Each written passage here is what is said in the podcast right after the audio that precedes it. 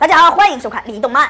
今天还是搞笑奥特说世界，明星怪兽出现了，他就是贝蒙斯坦。这只怪兽可是什么都吃啊！一天，加藤队长跟空间站的朋友聊家常。这个队长其实是个扫把星，上次跟南七通电话，南七就坠机了。这次空间站肯定是凶多吉少了。这不，刚挂完电话，空间站就遭到了怪兽的袭击。贝蒙斯坦直接要生吞空间站。看到这个空间站，我也不想说什么了。这科技感设计的好像是单位门岗啊。这桌面上全是水表啊！老师说，你们是不是查水表的？就在我胡言乱语的时候，空间站已经被贝蒙斯坦生吞了。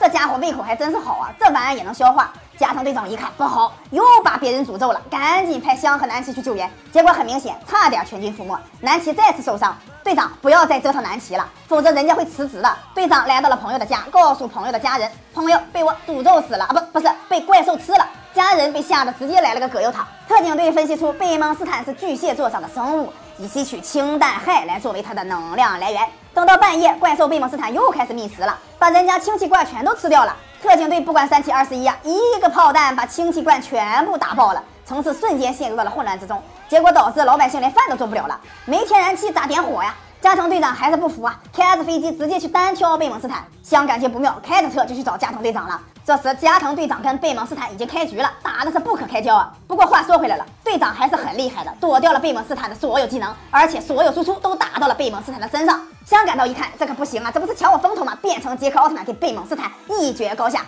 我撞死你！这下把贝蒙斯坦给撞蒙圈了。你这个奥特曼的技能有点萌啊。紧接着，杰克又一记飞踢，怪兽没踹着，却把自己脚脖子给崴了。好不容易站起来，一个光线技能还被贝蒙斯坦给吸收了。这下贝蒙斯坦开始反击了，直接撞倒了杰克，上去就是一顿踢呀！这家把杰克踢得一脸懵啊！没能量了，杰克直接逃跑了，飞向了太阳。这就是经典的桥段了。为了获得太阳的能量，杰克飞向太阳，结果差点被太阳给烧死了。还好赛文前来救杰克。杰克跟赛文说：“谢谢你，泰罗。”你丫的才是泰罗嘞！你全家都是泰罗，你们能不能认真一点啊？我们导演都笑出声了。赛文给杰克了一个快乐棒，结果杰克的手腕上出现了一个手镯，真是一个匪夷所思的设定啊！杰克奥特曼获得了神器，飞回了地球，继续迎战贝蒙斯坦。不管三七二十一，直接从手镯中掏出了快乐棒，扔出去，直接把贝蒙斯坦给分尸了。我的天啊，这个快乐棒好残忍啊！队长看到了这一幕，露出了满足的笑容。杰克第一次打赢了宇宙怪兽，看来棒棒就是不一样。那么杰克奥特曼还会遇到什么样恐怖的怪兽呢？请时刻关注李动漫的搞笑奥特说，每天盘盘李动漫，平凡生活乐无边。咱们下期再见。